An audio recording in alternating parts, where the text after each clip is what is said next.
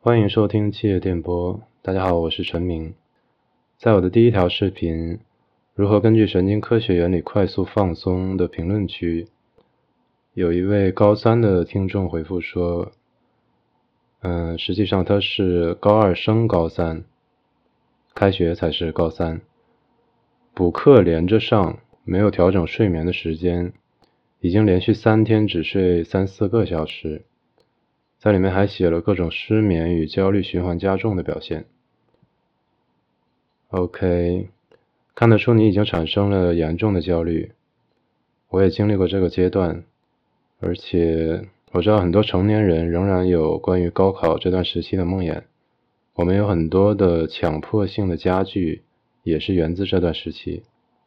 对于你的问题，我深表同情。明天就要发布睡眠课程了。本想集中回复一下评论区里的反馈，考虑到你是高三学生，情况特殊，我提前回复一下。我的第一个建议是，别太在意高考。有没有人觉得我们的教育很奇怪？你花过多少时间去学习一些毕业以后再也用不到的东西？而所有那些只要活着，每天都会用到，甚至是时时刻刻都会用到的知识？学校里是一概不教的。工作以后你会发现，你遇到的问题是复杂的。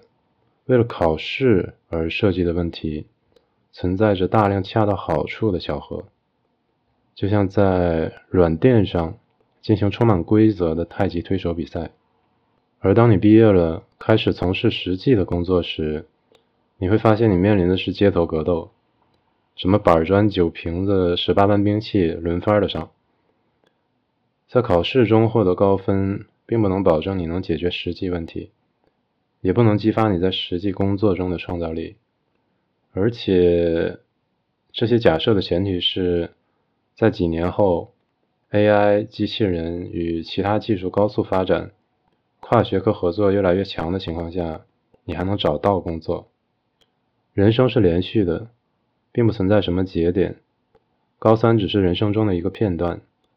如果你活得足够长，它只是很小的一个片段；但如果你用力过猛，它有可能会成为你生命中的最后一个片段。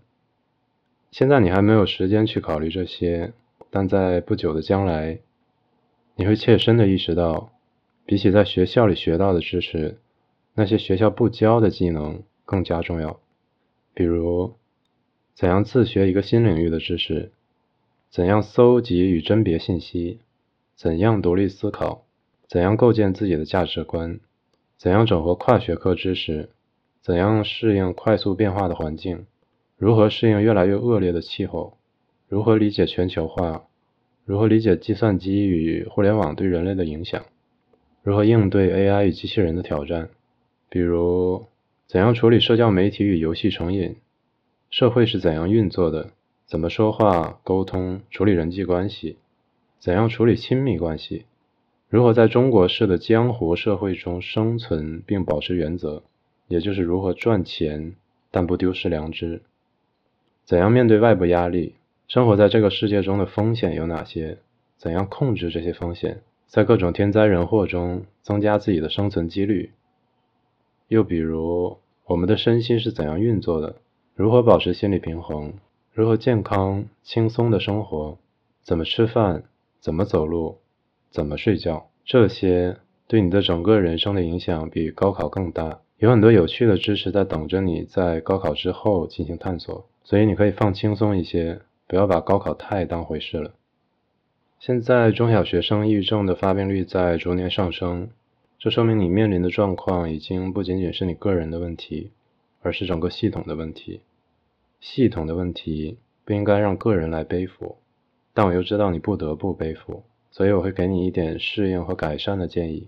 所以我要跟你讲的第二点是，不要努力。努力是应试教育环境下的政治正确，是最无意义的一种行为艺术。如果你足够聪明的话，你就应该避开它。你们班上有没有那种嘴咬着笔帽、眉头永远紧锁，但成绩不上不下的同学？通常老师会归结为这个人资质平庸，但是他很努力了。其实这不是一个智商问题，很多人在抗拒寻找有效的学习方式，但又摆出一副努力的样子。老师相信这个人资质平庸，正是他想要的结果，这样他就不会招来批评。这种现象在女生身上更常见一点，因为男生通常是脸皮更厚，比较顽皮一些。我不装了，我就是不学，看你能把我怎么样。这种努力表演，在形成习惯后，就成了大部分人在遇到困难时的应对方式。实际上，努力的感觉出现时，说明你要么是疲劳。要么是困惑，或者是兼而有之。无论是哪一种，都意味着行动的无效性。我打个比方，一个运动员因为过度训练而导致体力透支，这时候教练要求他再跑一圈，他就不得不努力。这种状况是疲劳。又比如说，在用电脑时，你遇到了某种疑难问题，你已经额头爆青筋，很努力的试图解决了，但还是不行。于是你就恼火、愤怒，想砸键盘，这是迷惑。我们可以给自己的状态粗略地分为有能与无能两种。在你学习和工作时，有可能会陷入了某种机械性的状态，你在持续的看书或者干活，但你不知道自己在看什么。但某一刻，你可能突然意识到，哎，我现在反应很慢，理解能力下降了。你知道这个状态是无能，于是你通过休息。回到有能，又或者你遇到了疑难问题，你确实无法解决这个问题，那你知道这个状态也是无能。这个时候你需要找到新的思维方式，或者是学习新知识，使自己成为有能。总而言之，无能的时候你需要调整，有能的时候你就工作。人生更多的时候不是百米冲刺，而是马拉松。你需要的不是努力，而是放松但持续不断的前进。就像那句话里说的，大部分人会高估自己在一天中能做到的事，但低估自己在一年中能做到的事。在无能这个问题上，会延伸出来的一点是，你在做事的时候，不管是学习还是工作，你需要知道你在干嘛。当你试图解决一个难题，不管是试卷上的还是生活中的，比如说你现在的失眠问题，你所遇到的心理阻力源自无知。包括你对自身的生理心理规律的无知，也包括你对适合自己的工作方法的无知，这使你无法判断你的障碍是否是可以克服的，以及克服的路径在哪里，要花费多少的时间精力。所以你需要探索如何分配精力，如何学习，以及如何在压力下放松。躺在床上辗转反侧的时候才开始想如何放松，已经晚了。在清醒的时候就要主动放松。在你感受到压力的时候，你要减少用力，找到有效的解决路径。想一下用电脑的那个例子，你加倍努力也解决不了的问题，对于一个程序员来说可能是很简单的。这个程序员的有能，是因为他比你更努力吗？然后来回答你的问题：为什么放松不了？第一点是，第一点是你要有耐心，要给自己时间。你的状况是脑子里的化学环境乱了。陷入了恶性循环。当然，你可以简单的理解成腺苷太多了，身体清理不过来。但实际上，身体是极度复杂的，所以我们在接下来的课程里会更多的从功能的角度，更整体的理解这个问题。这次台风杜苏芮过境，遍地洪灾，想必你们也看到了一些灾区被彻底破坏的影像。自强不息的人们会重建家园，但需要很多帮助，也需要很多时间。被摧毁的生态不能在一夜之间修复。同样的，因为长期连续的疲劳、透支与失眠导致的身体损伤，也不可能靠任何方法马上完全修复。有效的方法是尽可能去除阻碍身体修复的因素，创造适宜的条件，让有机体本身的修复能力能够发挥作用。其中就包括了去除后天形成的一时对身体的过度干预。也就是说，并不是我们做的不够好，而是我们做的太多了。哪怕你已经掌握了这些方法，也仍然需要时间。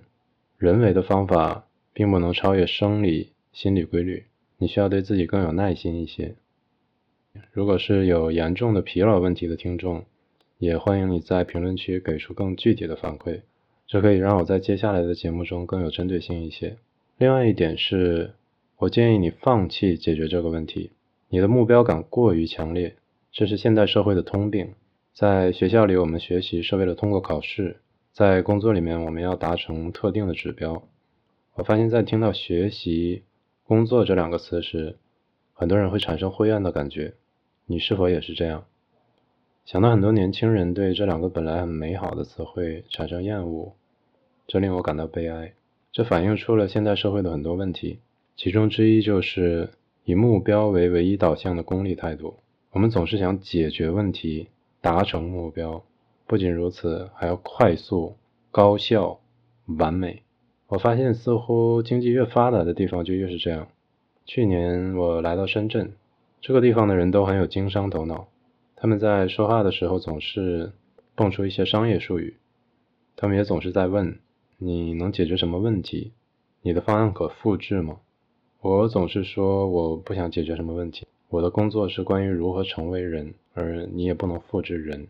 实际上，我喜欢深圳人的实际，不虚伪，而且很多时候解决问题是一个有用的思维方式，但不应该是我们唯一的思维方式。实际上，目标的达成。只是各种条件齐备的副产品，你可以尽可能的创造条件，然后抛开目标，只是在这个过程中探索、玩耍、创造、了解自己以及享受乐趣。其实也有其他的观众反馈过，自己在越是试图放松的时候，就越是紧张。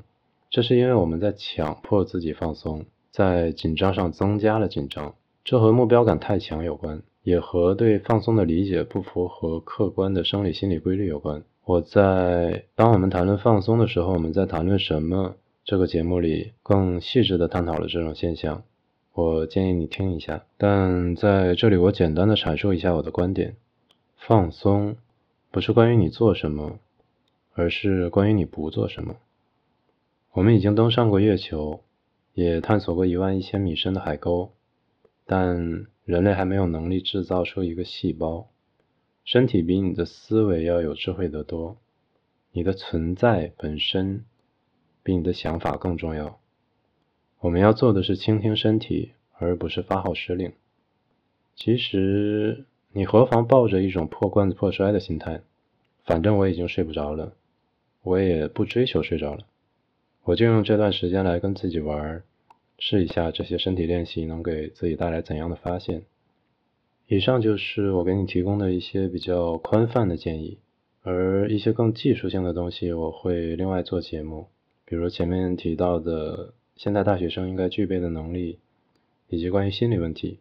我知道我解决不了系统的问题，但我相信，当越来越多的人意识到问题，就会有改变的可能，所以我会坚持谈论它。七月电波的几个栏目也正是基于这一点而出现的。明天我会发布睡眠系列课程的第一期，如果你有兴趣参与，欢迎关注。而关于前面提到的这些话题，不管你持什么样的意见，都欢迎你留言、转发以及参与讨论。